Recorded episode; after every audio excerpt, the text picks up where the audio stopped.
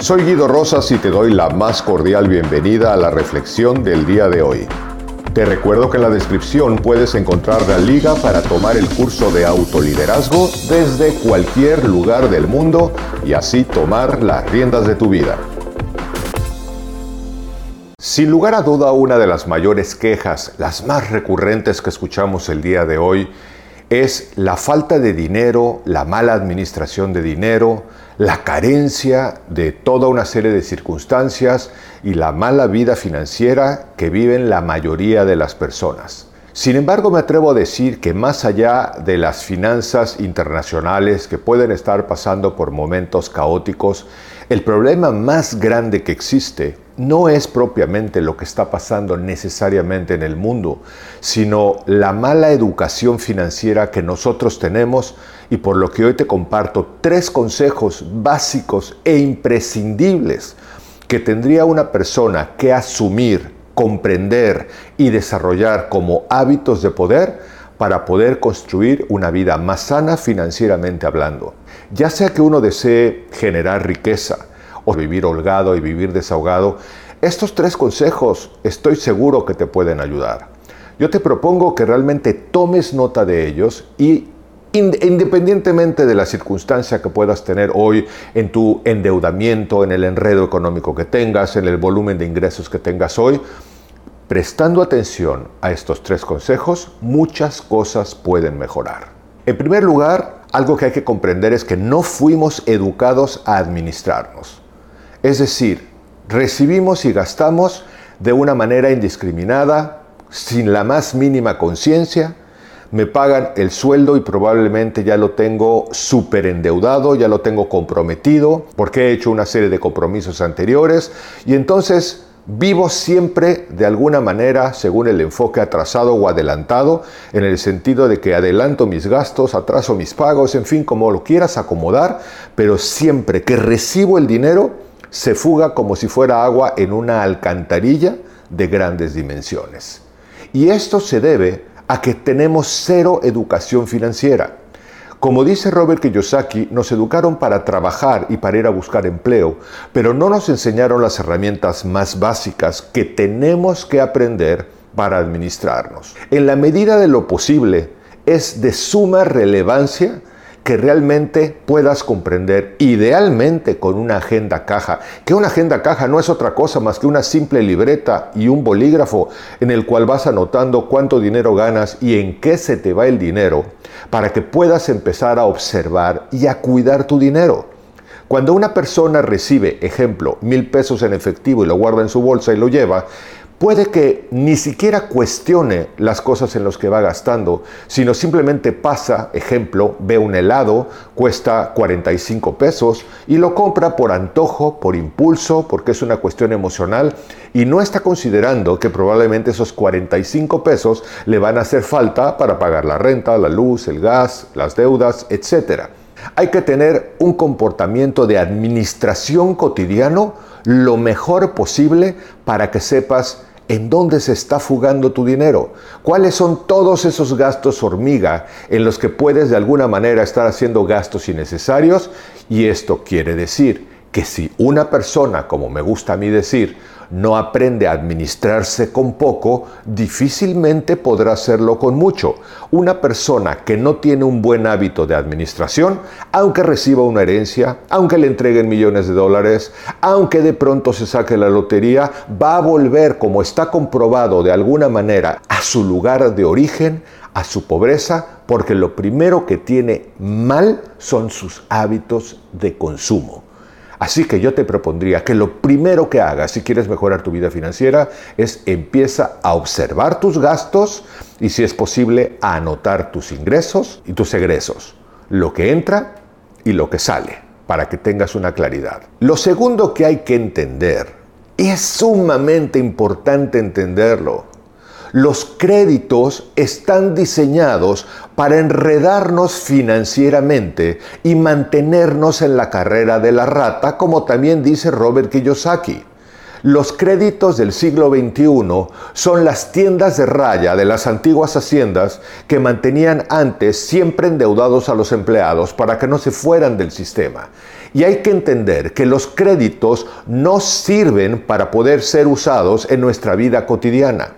Si una persona tiene la posibilidad de pagar, es un ejemplo, mil pesos mensuales a una tarjeta de crédito, probablemente tendría los mismos mil pesos mensuales para ahorrar, para no endeudarse con intereses y comprar lo que ha comprado.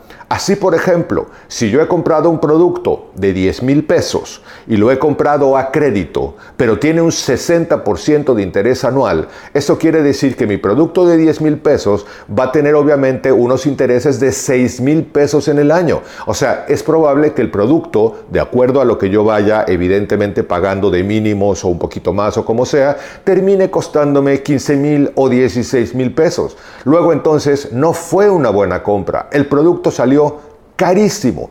Pero yo no me doy cuenta porque me dejo ir por las frases famosas de la mercadotecnia que dicen compre usted con pagos chiquitos. Ahora, si yo tengo para pagar mil o mil doscientos pesos de ese crédito, hubiera podido de alguna manera esperar mi gratificación de corto plazo y mandarla al futuro para poder guardar esos o mil o mil doscientos pesos y entonces ir a comprar el producto que he querido comprar sin ese altísimo interés. Lo que nos falta es desarrollar el hábito de ahorrar el dinero para comprar y no vernos presionados a pagar un crédito que termina siendo tan caro.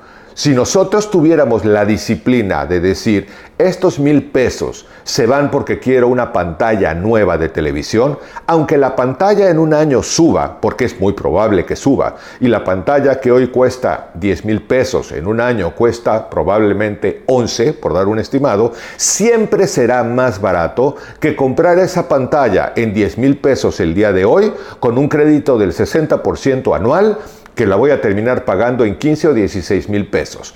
Obsérvalo, posterga tu gratificación que no sea de corto plazo y entrénate a no usar créditos. Los créditos lo ideal es usarlos para invertir. La diferencia es que el gasto se va, se esfuma. La inversión es usar tu dinero para que produzca más dinero. Es como siempre me gusta también dar este ejemplo. Invertir en un pastel para que al vender yo este pastel recupere mi inversión y tenga una ganancia que pueda reinvertir y me permita crecer un negocio. Pero también hay que entender que si usas un crédito para invertir, tienes que de alguna manera comprender cuáles son los riesgos que vas a correr si las cosas no salen lo bien que esperas para poder realmente cumplir con tus compromisos y evidentemente no vivir asfixiado por tus finanzas personales. Lo tercero lo he dicho antes, pero lo voy a repetir hasta el cansancio. No digo de ninguna manera si es bueno o malo ser empleado y si es bueno o malo generar tu propia empresa. Todos necesitamos de alguna manera de todos. Es decir, como alguien me dijo alguna vez, no todos nacimos o deseamos ser empresarios. Eso es verdad. Algunas personas desean ser empleadas y los empresarios necesitan empleados y los empleados necesitan a las empresas. Pero hay que entender una cosa. Siempre en cualquiera de las dos opciones tienes que usar una fórmula financiera y clavarla en tu cabeza o ganas más dinero del que gastas o gastas menos dinero del que ganas. Esa fórmula te va a hacer siempre vivir en una salud financiera adecuada. Y lo voy a repetir para dejarlo perfectamente claro.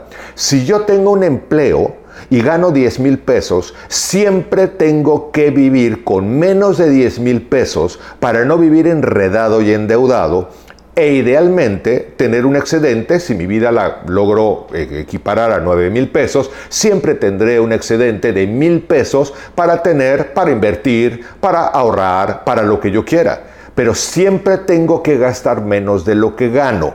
Y si eres empresario, aplica la misma fórmula. Tienes que entender que evidentemente necesitas siempre, por muy buena que sea tu vida, que tú digas me hago una vida de mil, dos mil, cinco mil, diez mil, cien mil dólares, siempre tienes que ganar más dinero del que ganas para que realmente haya un adecuado balance financiero. Luego entonces, si vas a ser empleado, procura capacitarte, Procura formarte para buscar el mejor salario posible dentro del tabulador del empleo que tú quieres obtener. Y si deseas generar empresa, puedes empezar con pequeñito, pero también entiende que tu propia autoformación acerca de finanzas, acerca de habilidades, acerca de capacidades, te va a ayudar a ir conformando una empresa en donde siempre puedas ir creciendo, siempre conservando la fórmula de que nunca debes de estar gastando más dinero del que ganas. Estos tres consejos del día de hoy son lo más básico del mundo que hay que entender y taladrar en la cabeza para vivir finanzas sanas. Uno, recuerda, administrarte cotidianamente para saber en dónde está tu dinero y evidentemente aprender a administrarte para que el sueldo, el ingreso, la ganancia que tengas te rinda. Dos, comprender que el crédito no es para vivir y que idealmente no debemos de comprar, mucho menos cuando leemos las letras chiquitas que seguramente son mucho más terroríficas que las frases de mercadotecnia que dicen páguelo con pagos chiquitos. Y lo tercero es que recuerdes siempre que o aprendes a ganar más de lo que gastas o a gastar menos de lo que ganas.